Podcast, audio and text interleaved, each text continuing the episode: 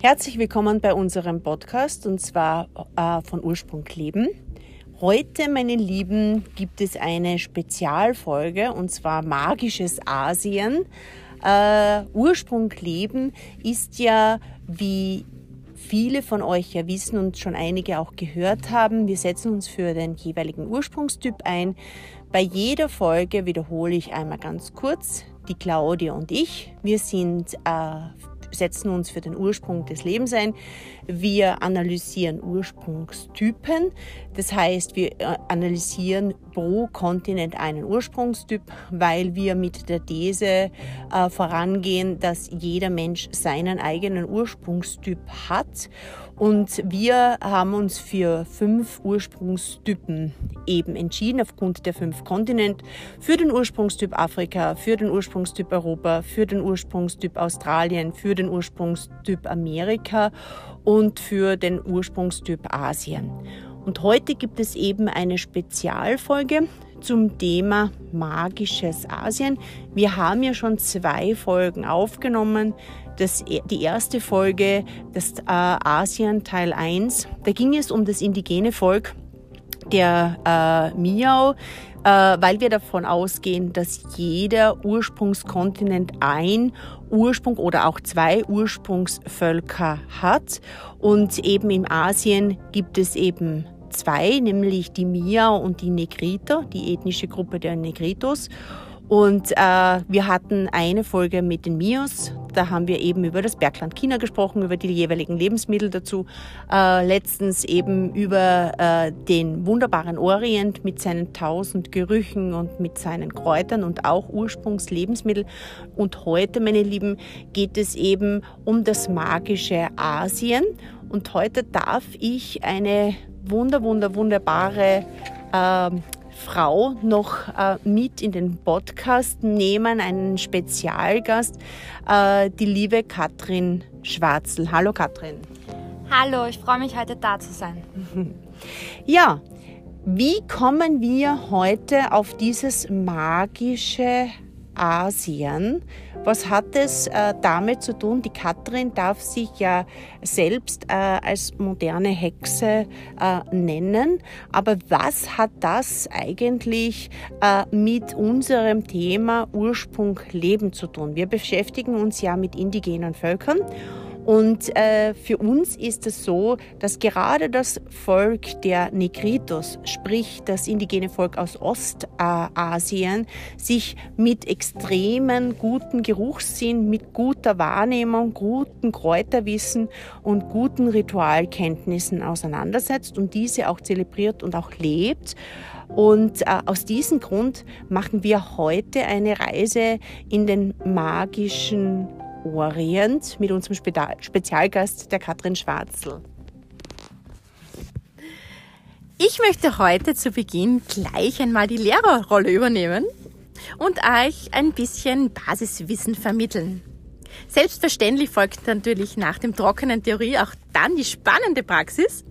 Aber gleich einmal eine kleine Frage, meine Lieben. Was ist euer erster Impuls, wenn ihr an das Thema Hexen denkt? Ja, also ich denke sofort an Hexenverfolgung. Genau. Das ist das Thema schlechthin. Man muss sagen, die eigentliche Hexenverfolgung in Europa begann erst im 15. Jahrhundert. Und zwar wurde erst in dieser Zeit äh, beschlossen, dass Hexen dieses Thema auch ein Verbrechen darstellen kann. Man muss sich vorstellen, dass vorher die Kirche an sich, mit der man das ja immer impliziert, gar nicht an die Hexerei geglaubt und gedacht hat. Denn eigentlich meinte man, Zauberei sei Aberglaube, also nicht real. Aber man muss sich vorstellen, in dieser Zeit des Mittelalters gab es sehr viel Kriege und Pest. Und irgendwie hat man einen Sündenbock gesucht und die Kirche konnte keine richtigen Antworten geben. Deshalb hat man sich mit dem Glauben des Volkes beschäftigt. Und im Volk an sich war immer schon klar, dass es Zauberei und Magie geben muss und soll und darf. Dieser negative Aspekt wurde natürlich geschürt. Wir erinnern uns ein bisschen, der Thomas von Aquin, der hat dann die Zauberei mit einer Dämonologie verbunden und auch der Hexenhammer ist ein Punkt, der uns allen vielleicht im Hintergrund bewusst ist.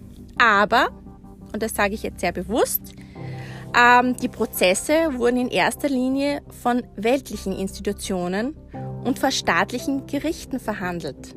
Also nicht immer war die Obrigkeit damit einverstanden. Aber weshalb erkläre ich das jetzt so genau? Weil ich es ein bisschen in die Jetztzeit ziehen möchte. Und zwar, wenn man daran denkt, dass das Volk daran gedacht hat, dass es Magie gibt, kommt auch gleich der Gedanke, das Volk hat andere verraten. Und so ein bisschen haben wir das Thema jetzt auch, wenn wir an den ersten Lockdown denken.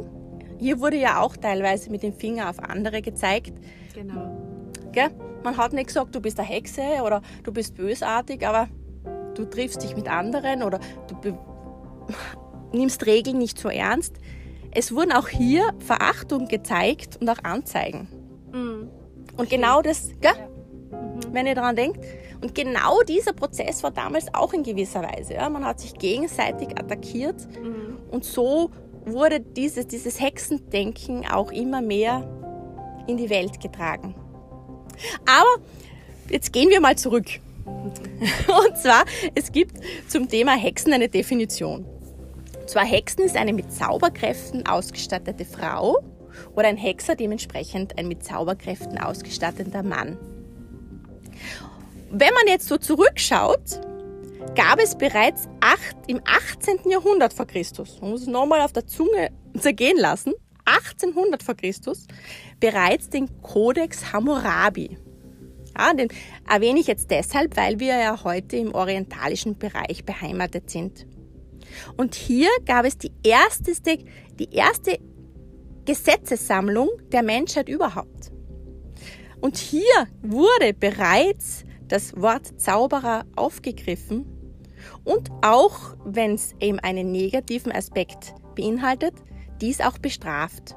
Ja, es hat ja diese Wasserprobe schon gegeben. Man muss sich vorstellen, wenn man heißes Wasser über einen Menschen geschüttet hat, wenn die Wundheilung schnell geschah, war unschuldig. Dies gab es auch im alten Ägypten bereits. Also so lang geht dieser Gedanken schon zurück. Wenn man jetzt ein bisschen weiterspringt in der Geschichte, befinden wir uns in der Antike. Die war so 800 vor Christus bis 600 nach Christus. Hier schrieb der römische Dichter Ovid bereits von zauberkräftigen Menschenfrauen und hat es eher positiv tituliert. Eher negativ sahen es dann die Römer im Zwölf-Tafel-Gesetz 450 vor Christus. Hier meinte man, dass negative Zauberer bereits mit dem Tod bestraft werden sollten. Also man hat schon damals angefangen, recht harsch damit umzugehen, mit diesem Thema. Aber man hat immer wieder unterschieden. Ja? Man zieht die schwarze Magie und die weiße Magie. Und das wirst du, Katrin, später vielleicht auch noch ein bisschen erklären. Genau. Wir hüpfen nun noch ganz schnell, um das Thema abzuschließen, diesen ersten Teil der Geschichte, äh, in die Jetztzeit. Und wenn man speziell in diesem Bereich Orient bleibt, es gibt hier eine Zahl. Und zwar zwischen dem Jahr 2000 und 2012 wurden in Indien noch immer 2100 Menschen umgebracht. Wahnsinn. Unglaublich, oder? Ja, Wahnsinn. Weil sie der schwarzen Magie ihm zugesprochen wurden. Okay. Also das Thema ist momentan auch noch wirklich ein Thema, würde ich einmal sagen. Also unbedingt. Also ich finde sowieso, dass wir jetzt äh, modernes Hexentum in jeglicher Situation einfach, in jeglicher Alltagssituation umsetzen können. Wir werden halt bei dieser Folge auch noch merken, wie einfach es teilweise ist. Aber das Schönste für mich eigentlich bei dieser Folge ist die Definition Hexe. Liebe Katrin, äh, wir haben ja immer wieder das Wort Hexe, ich habe es ja heute schon gesagt, in Form von Hexenverbrennungen, Hexenverfolgungen sehen wir das. Aber wie ist es eigentlich, was bedeutet das Wort Hexe? Ja, das Wort Hexe, wie die liebe Claudia vorher schon erwähnt hat, äh, wurde bei uns erst im 15. Jahrhundert ein Begriff. Ursprünglich stammt es vom althochdeutschen Wort Haxissa ab, welches wiederum vom norwegischen Wort Hack, was so viel heißt wie Wald, und dem Wort Tissia, was übersetzt Elfe bedeutet, zusammengesetzt wird. Also man könnte sagen, grob übersetzt würde das heißen, ein Wesen, welches nicht von dieser Welt stammt und durch die Wälder reitet, beziehungsweise mit der Natur ganz besonders verbunden ist. Äh, die heidnische oder keltnische Hexenkunst besteht aus zwei wesentlichen Aspekten. Zum einen haben wir die Magie und zum anderen die traditionelle Fertigkeit, die von Gebrauch von Kräutern für Heilzwecke reichten. Eine moderne Hexe ist daher für mich eine Frau, die sich mit altem Hexenwissen und alternativen Heilmethoden auseinandersetzt und dieses Wissen geschickt und einfach in die heutige Zeit anpasst und in ihr Leben integriert. In Märchen wird die Hexe leider meist als bösartig, alt und hässlich dargestellt. Doch es ist wie im Leben auch, es gibt immer eine gute und böse Seite. Entscheidend ist immer, für welche man selbst sich entscheidet bei seinen Daten. Also ich bin ja die absolute Märchentante. Und wie ich jetzt von der Kathi erkannt habe, ist es ja eigentlich so, dass ich jetzt eigentlich die Hexe bin. Also sie hat gesagt, elfengleiches Wesen. Also, also wer, äh, also, also,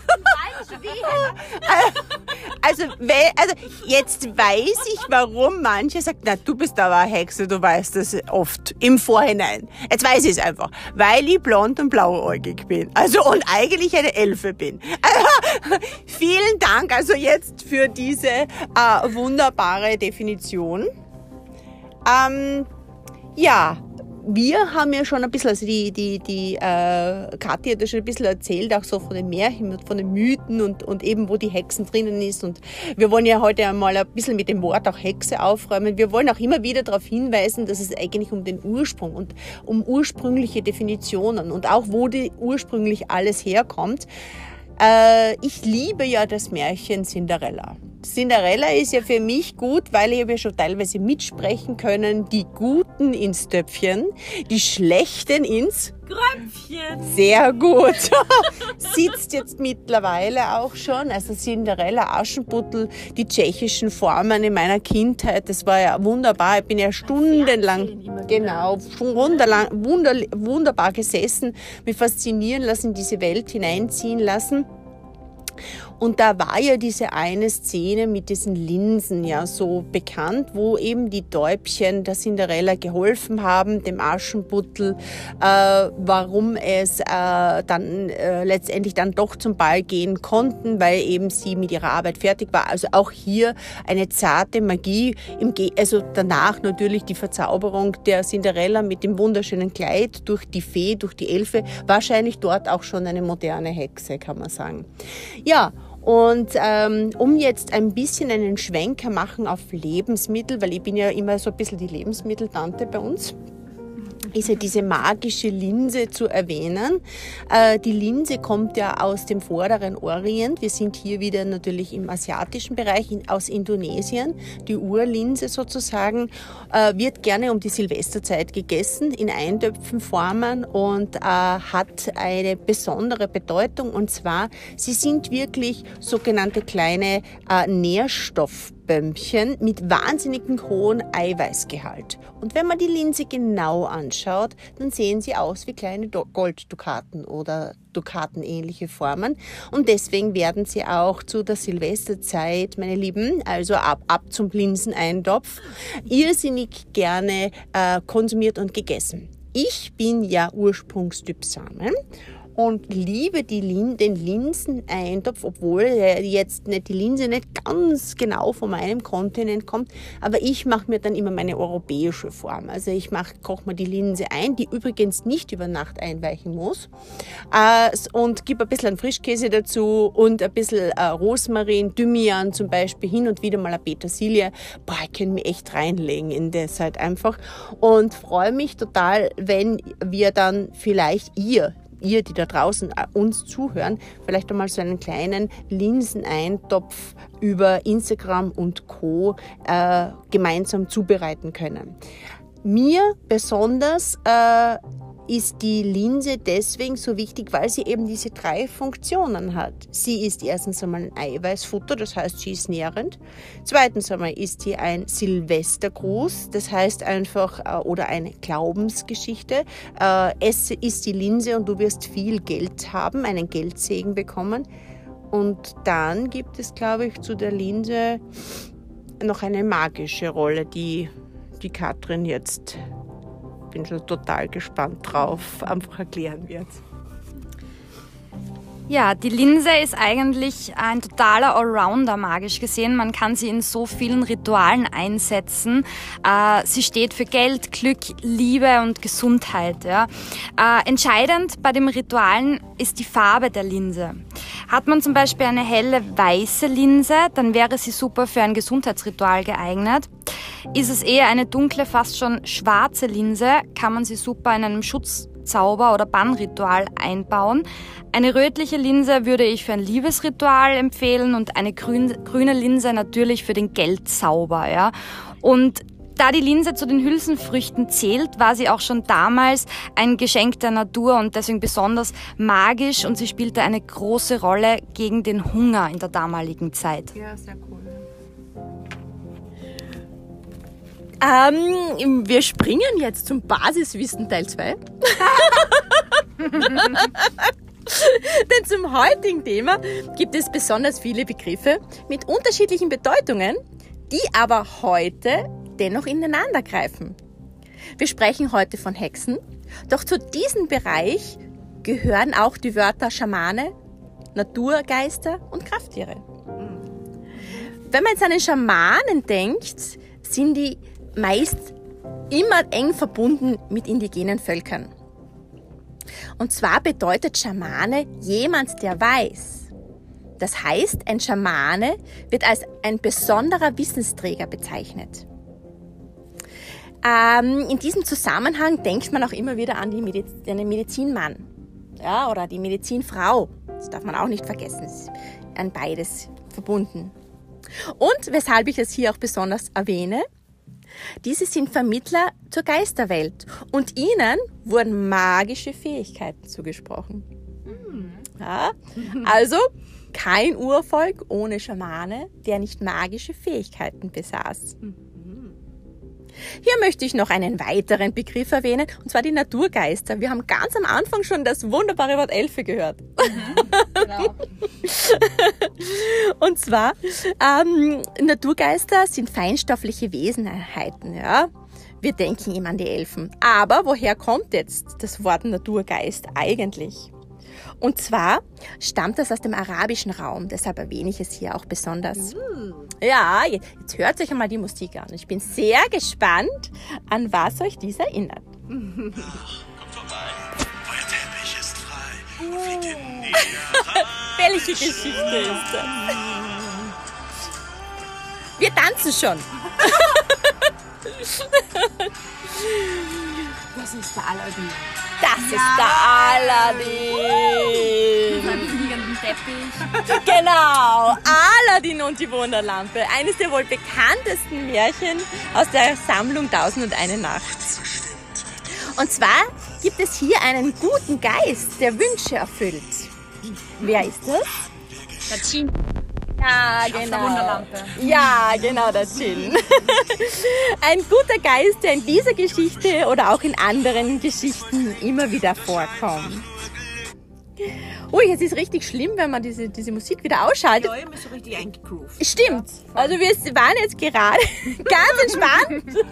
aber, aber zum Begriff Krafttier passt es leider nicht so optimal. Aber man muss und soll und darf es hier auch erwähnen, weil äh, die Schamanen glaubten, dass sie jedes menschliche Wesen einen oder teilweise auch mehrere Hüter besitzt. Das heißt, die beschützen und stärken einen Menschen. Diese sprechen mit ihrer Seele zu den Menschen und die Menschen können ihr Krafttier auch persönlich ansprechen und mit ihm in Kontakt treten. Jetzt ist meine Frage an dich, Katrin. Welches Krafttier ist mit dem Thema Hexe verbunden?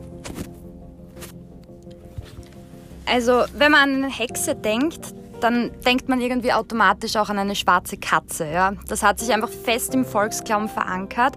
Doch die wenigsten wissen eigentlich, warum das so ist. Die Katze ist ein Symbol für die Freiheit im Willen und den Gedanken.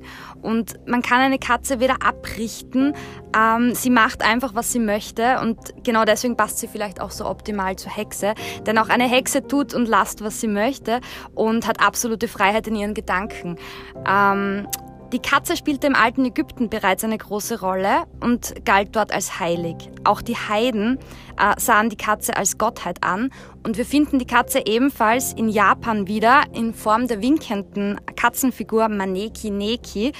Äh, dort steht sie für Glück und Wohlstand. Cool. Man Doch. sieht sie vom geistigen Also Auge, ich- ich oder? brauch Diese Ja, genau. Ja, Ja, genau. Ich habe auch so eine daheim. Ja, ja natürlich. äh, bei uns allerdings ein sehr weit verbreiteter Aberglaube, Aberglaube ist der, dass wenn man eine schwarze Katze sieht, dass es Unglück bringt. Warum das so ist, ist eigentlich auch ganz schnell erklärt. Dieser Aberglaube entstand im Mittelalter, wo die Katze vermehrt mit den Hexen in Zusammenhang gebracht wurde und somit zur Verkörperung des Bösen wurde. Eine schwarze Katze deshalb, weil die Farbe schwarz der Dämonen und den Dunklen und Bösen zugeordnet wird. Im Aberglauben spielt aber auch die äh, nicht nur die Farbe eine Rolle, sondern auch die Richtung, aus der die schwarze Katze kommt. Äh, wenn also eine schwarze Katze von links kommt, bringt es mehr Unglück, als wenn sie von rechts kommen würde. Äh, warum das so ist? Weil die linke Seite gilt seit jeher als die schlechte und böse Seite. Oh, jetzt weiß ich, warum meine Oma immer gesagt hat, gib die gute Hand, Barbara. Die rechte. Also, also, ich muss ganz ehrlich sagen, jetzt weiß ich, warum ich immer die rechte gebe, weil die linke angeblich schwächer. Also die hat's echt gewusst. Also die hat sich ja mal da sicher mit dem auseinandergesetzt. Jetzt weiß ich, warum ich die gute, die brave, die schöne Hand, die rechte Hand geben haben müssen. Ja, stimmt. Weil überlegt einmal, früher hat man die Linkshänder, mussten ja auch das Schreiben mit der rechten Hand lernen. Also das war wirklich eine koordinative Kunst dann. Meine Lieben, ein kleiner Schwenker, aber ihr schafft es da draußen, ich weiß es. Weil wir haben ja von der Krafttiergeschichte und wir verzetteln uns ständig da bei unseren Folgen vom Podcast. Äh, ich habe noch ein gutes Krafttier für euch. Wirklich? Jetzt bin ich gespannt. Der absolute Frosch. Nein. Und dadurch, dass es, Ladies and Gentlemen, einen sogenannten Zipfelfrosch gibt, der quasi aus diesem Bereich kommt, der Öhrchen hat und jetzt sehe ich schon alle im Internet nach dem Zipfelfrosch googeln, meine Damen und Herren. Äh, hat er wie kleine Polsterzipfelchen über den Augen drüber. Kann sich gut tarnen und hat auch ein klitzekleines Gift, das die Negritos zum Beispiel sich bedient haben dessen und eben ihre Pfeilspitzen in dieses Gift hineingetaucht haben, um einfach Tiere zu betäuben. Ist auch ganz lustig, dass es nicht das Ziel war, das Tier zu töten. Genau, genau. Also ich liebe das. Äh, manche, manches Mal gilt ja auch der Frosch, ich weiß jetzt nicht, ob es genau der Zipfelfrosch ist, aber der Frosch mit seinen Beinchen als Delikatesse in verschiedenen Bereichen, aber nicht nur im asiatischen Bereich, sondern auch im französischen. Aber, meine Lieben, wer kennt es nicht? Das Märchen von der Prinzessin, die den Frosch geküsst hat. Also ich, aber wir müssen viele Frösche küssen, damit ich meinen wunderbaren Martin-Prinzen finde. Aber wie man, Richtig Moment zur Stelle. der richtige Moment ist er hereingehüpft und jetzt der Klatsch an die Wand, da ist er. Aber ich bin mir nicht ganz sicher, ob da nicht irgendeine Kleinigkeit ist im Hexentum, das man bei Fröschen beachten sollte. Ja, die Frösche und auch die Kröten sind weltweit eine der ältesten Fruchtbarkeitssymbole. Äh, in China zum Beispiel stehen die Frösche für maximales Yin, also die ultimative weibliche Kraft. Deswegen sind sie auch hervorragend geeignet dafür, wenn jetzt wer schwanger werden möchte, dann unbedingt ein Amulett in einer Form eines Frosches tragen, am besten noch aus dem Edelstein Jade. Der würde sich hier optimal dafür eignen, nicht nur weil er grün ist, so wie der Frosch, sondern auch deswegen, weil der Edelstein ebenfalls die Fruchtbarkeit steigert. Das heißt, jeder, der schwanger werden möchte, ab jetzt einen Jadestein Froschform einfach immer bei sich haben. Was mache ich, wenn ich die Familienplanung schon abgeschlossen habe? Kann ich den Frosch schon umdrehen? Ich weiß nicht, ob es was bringt, aber du kannst es ja mal versuchen. Dann springen wir diesmal zum Basiswissen Teil 3. Meine Lieben, wir kommen wieder zurück zum Orient. Und das Also ich sehe jetzt schon die Wandtafel. Also ihr- seht ihr die auch? Also Ja. Basiswissen Teil 1, Wandtafel 1. Erzählt von Claudia Kretnig. Genau. Jetzt äh, für alle noch einmal zur Wiederholung. Wir sind jetzt bei Basiswissen Teil 3. Teil 3. Und wir tauchen sofort ein in das tiefste Basiswissen und zwar in das Wissen des Urvolkes. Unser Urvolk des Orients heißt Negritos. Und die Negritos, denen wohnt eine besondere Eigenheit ein oder ein besonderes Talent. Ihre Sinne sind nämlich hochentwickelt. Im Besonderen ist das hier der Orientierungs- und der Geruchssinn. Zum Beispiel muss man sich vorstellen, dass Schlangen aufgrund ihres Geruchssinnes aufgespürt werden. Ja, der riecht schon links hinterm Baum, Busch. Schlange wartet. Aber jetzt nehmen wir wieder Bezug auf unser heutiges Thema. Und zwar werden ja Hexen und Zauberer und Magie immer wieder mit Pflanzen in Verbindung gebracht. Ja? Und die Negritos können äh, die Pflanzen aufgrund ihres Geruchssinnes identifizieren. Was natürlich für eine Heilkunde, für Schamanen eine besondere Bedeutung darstellt. Wie ist denn das, Katrin, bei euch Hexen? Äh, ja, zum Beispiel in China, wenn man das hernimmt, ähm, da wird der Mensch ja seit mehreren tausend Jahren bereits als geistliches Wesen angesehen, das nur mit der restlichen Energie der Natur funktionieren kann. Ja, das finde ich eigentlich sehr schön. Ja, und deswegen verwendet man auch in der traditionellen chinesischen Medizin ganz, ganz viele Heilkräuter und Pflanzen. Und wir haben da zum Beispiel zwei, die ich euch heute gern vorstellen möchte. Und zwar wäre das zum einen die Chiaogulan. Ich weiß nicht, ob ich das richtig ausgesprochen habe, aber... nie. Also das. Aber sie stammt ursprünglich aus Südchina und äh, wird auch der Ginseng des Südens genannt. Übersetzt heißt sie allerdings das Kraut der Unsterblichkeit und sie ist ein absoluter Alleskönner.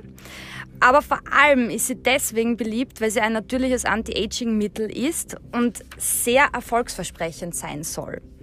Ähm, als zweites hätten wir die Yamswurzel. Die ist in der Chi- chinesischen Medizin bereits auch schon seit über 2000 Jahren bekannt und genutzt und sie hilft sehr gut bei Blasenentzündungen und hormonellen Ungleichgewicht bei Frauen. Äh, man sagt von der seelischen Seite, wenn eine Frau oft an einer Blasenentzündung leidet, dass sie etwas im Leben, in ihrem Leben nicht loslassen kann. In so einem Fall würde ich unbedingt diese Wurzel einbauen in ein Loslassritual. Ja? Dieses Ritual kann man ganz leicht daheim selbst ausüben. Es ist weder aufwendig noch kostenintensiv. Einfach die Wurzel dazu einbauen wäre optimal, würde sich anbieten. Man muss halt einfach ga- ganz kurz nur immer wieder einwenden, auch wenn man sich nicht gut bei den Kräutern und auch bei den Wurzeln auskennt, bitte immer nachfragen. Also ihr könnt auch gerne auf unserem Blog Kommentare stellen. Ihr könnt über Instagram äh, Kommentare stellen, indem ihr einfach sagt, äh, wie viel darf ich davon nehmen? Äh, wir werden uns natürlich selbstverständlich extrem gut mit dem auseinandersetzen. Das hat natürlich äh, auch sicher mit der Person zu tun. Hier, das sind einfach nur Empfehlungen. Ja, also wenn man äh, etwas wirklich genau wissen möchte, entweder bei dem, dem man es einfach kauft, sich gut zu erkundigen oder natürlich mit Leuten, mit die auch ein gutes Kräuterwissen haben oder das letzte, also nicht das letzte, sondern äh, wo man sich natürlich auch hinwenden kann, ist natürlich dann unsere liebe Katrin, die äh, ein paar Vorschläge diesbezüglich haben kann. Aber alles, was Katrin betrifft, dann später. Jetzt bin ich aber schon neugierig, weil ich liebe ja Gerüche und alles, was mit dem zu tun hat. Aber das gibt's ja noch jetzt. Ja, apropos Geschmacks- und Geruchssinn. Was ist diesen vier? Meine Lieben, auch der, Kno auch der Knoblauch kommt aus diesem orientalischen Gebiet. Was gibt es hierzu noch zu erwähnen? Der Knoblauch und die Zwiebel, die sind ja so quasi ein bisschen eine Familie. Ich kann ja nur sagen, äh, ich liebe den Knoblauch. Obwohl ich jetzt wieder eine kleine Werbung bei Seid, Ursprungstyp Europa bin. Und da gehört der Knoblauch nicht so rein, aber ich liebe ihn in allen Eintöpfen. Ich liebe ihn in der, in der Knoblauchbutter auch drinnen. Er ist ein Geschmacksverstärker. Ich habe mir immer wieder sagen lassen, Leute, die aus dem äh, Orientalischen kommen und auch äh, in dies, also von diesen her auch äh, mir ihre, ihre Kochgeheimnisse erzählt haben, äh, dass er, wenn du eine Speise mit Knoblauch versetzt, du immer das Gefühl hast, du isst Fleisch. Also das heißt, das Gehirn kann das verbinden. Ja? Aber ich bin mir jetzt nicht ganz sicher, ob der Knoblauch nicht gegen das eine oder andere hilft. Naja, der Knoblauch äh, galt ja bereits damals schon als Mittel gegen Zauber, Hexen und Vampire. Ja, man war der Meinung, dass wenn man geflochtene Knoblauchzöpfe in seinem Zuhause hängen hat, diese einem vor allem Bösen schützen würden da ich Knoblauch eigentlich liebe und eine moderne Hexe bin, weiß ich jetzt nicht, ob das so unbedingt hilft dagegen. Und ähm, ja, Hexe heißt Elfe. Also. Elfe, ja genau, also, genau, genau. äh, in der heutigen Zeit würde ich auch eher unter einem Vampir die Energieräuber, die wir ja alle kennen, sehen. Ja. Äh, ob es auch gegen diese hilft, bin ich mir nicht sicher. Vielleicht, wenn man genug Knoblauch isst, ja, dann bleiben die vielleicht einem fern, aber Jetzt weiß ich, warum ich jetzt einfach in Zukunft Knoblauch esse. Also äh, um einfach mich vor Energievampiren zu schützen. Abracadabra! Uh, jetzt kommt's. Claudia Grauf greift in die Zauberkiste. Selbstverständlich. Abracadabra, Abracadabra. Meine Lieben, wir erinnern uns alle sehr gerne an unsere letzte Podcast-Folge. Und wer hat da gut aufgepasst, meine Lieben? Was bedeutet Abracadabra? Wer weiß es? Ich sage es. Soll ich? Oh, ja. die Barbara weiß es. Soll ich sagen? Sagst du es? Sagst du, na, sag ich? Du, ich weiß es, aber du sagst es. Okay. Es bedeutet auf Deutsch, ich erschaffe, während ich spreche. Uh. uh das ist uns bekannt aus der Welt der Magie. Mm. Katrin. Ja. das ist dein Thema. Also wie beim Herzblatt. Kennt jemand noch Herzblatt? Ja, ja genau. Die liebe Susi macht eine kleine Zusammenfassung. also ich führe uns jetzt einmal auf die Reise von dem Wort Magie, ja, wo das überhaupt herkommt. Also das Wort Magie ist altpersischer Herkunft und bezeichnet ursprünglich die Tätigkeit eines persischen Priesters. Ja? Also Magie oder Zauberei ist eine Kunst, die sich übersinnliche Kräfte dienstbar zu machen sucht. Sozusagen eine geheimnisvolle, wirkende Kraft. Puh, Wahnsinn. Okay, jetzt sind wir quasi äh, schon ein bisschen beim Ende angelangt. Nicht schade. Bin ein bisschen traurig. Also ja, die Zeit vergeht total. Ja, genau. Ähm, Hexenrituale, Hexenregeln, Hexenbilder, Hexenkarten, alles, was es eben auf diesem Gebiet gibt, sind natürlich für uns oft Geschichte. Aber wie schon am Anfang erwähnt, ist es auch die Gegenwart oder vielleicht auch sogar die Zukunft. Die Zukunft insofern, dass wir wieder mehr auf unsere Intuitionen, auf unsere Gefühle, äh, auf unsere, unser altes Wissen, das vielleicht in uns selbst schlummert, äh, ähm, warten, dass es wieder ausbricht oder vielleicht haben wir es auch schon gefunden. Äh, die letzte Frage, kann eigentlich jeder so ein kleines Hexenritual machen? Absolut jeder kann zaubern und kann ein Ritual machen. Es ist ganz einfach. Ähm, es gibt einige Hexenregeln zu beachten. Die wichtigste von allen ist, man sollte absolut niemanden Schaden zufügen und man darf nur für sich selbst zaubern. Mhm. Das einzige Ritual ist ein Gesundheitszauber, das kann man unbedenklich für jeden anwenden. Ich darf jedem Licht, Sonne und Gesundheit senden, wenn ich das mhm. möchte und die richtige Intention habe. Das mhm. geht immer. Mhm. Sind eigentlich letzte schöne Abschlussworte, gerade vielleicht in einer Zeit, wo Gesundheit das Kostbarste ist, was wir jeden Tag äh, immer wieder bemerken, auch äh, bei uns selbst und auch in unserer Gesellschaft, äh, wo momentan auch die größte, ich sage jetzt einmal Angst auch dahinter steckt, äh, die Gesundheit äh, eben zu verlieren ich sage jetzt einmal herzlichen Dank an unsere liebe Katrin, die heute bei uns dabei war. Du warst großartig. Vielen Dank. Dankeschön. Äh, wir waren alle sehr aufgeregt, weil es natürlich ein, eine magische, eine magische Podcast-Folge war. Aber für jeden, der vielleicht sich einmal eine kleine Hexenstunde gönnen möchte, eine magische Energiestunde, wenn wir uns wieder alle treffen dürfen, Sonst mit verschärften Maßnahmen und Masken. genau. Äh, wo, liebe Katrin, treffen wir dich oder wo könnten wir dich treffen?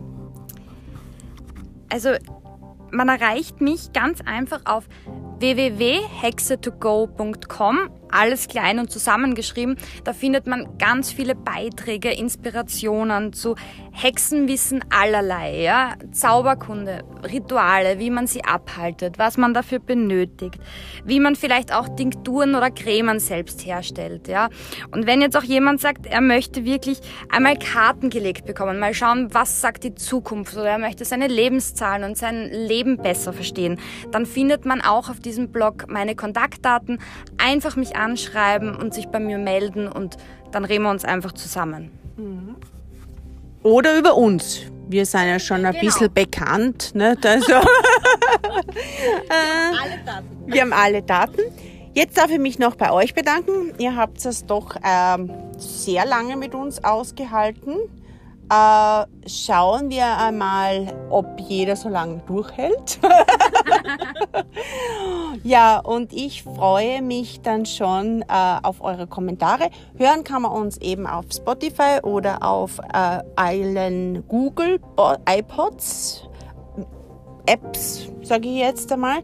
Äh, sehen wird man uns ganz kurz nur auf Instagram. Äh, das ist momentan unsere Plattform, so nach äh, außen uns zu tragen. Und ähm, ja, und in dem Sinne bedanke ich mich auch bei der Claudia, die heute wirklich mit ihrem wunderbaren äh, historischen Wissen diese Folge auch äh, ja, unterstützt hat. Liebe Claudia, danke Sehr gerne. und freue mich schon auf das nächste. Ich glaube, wir reisen nach Australien.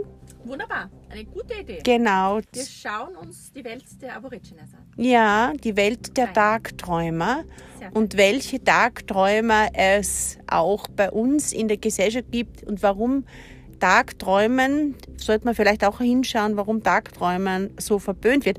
Und in diesem Sinne wünsche ich euch magische, intuitive Grüße von unserer Podcast-Folge. Alles Liebe, ciao, li, baba. Baba, tschüss. Baba.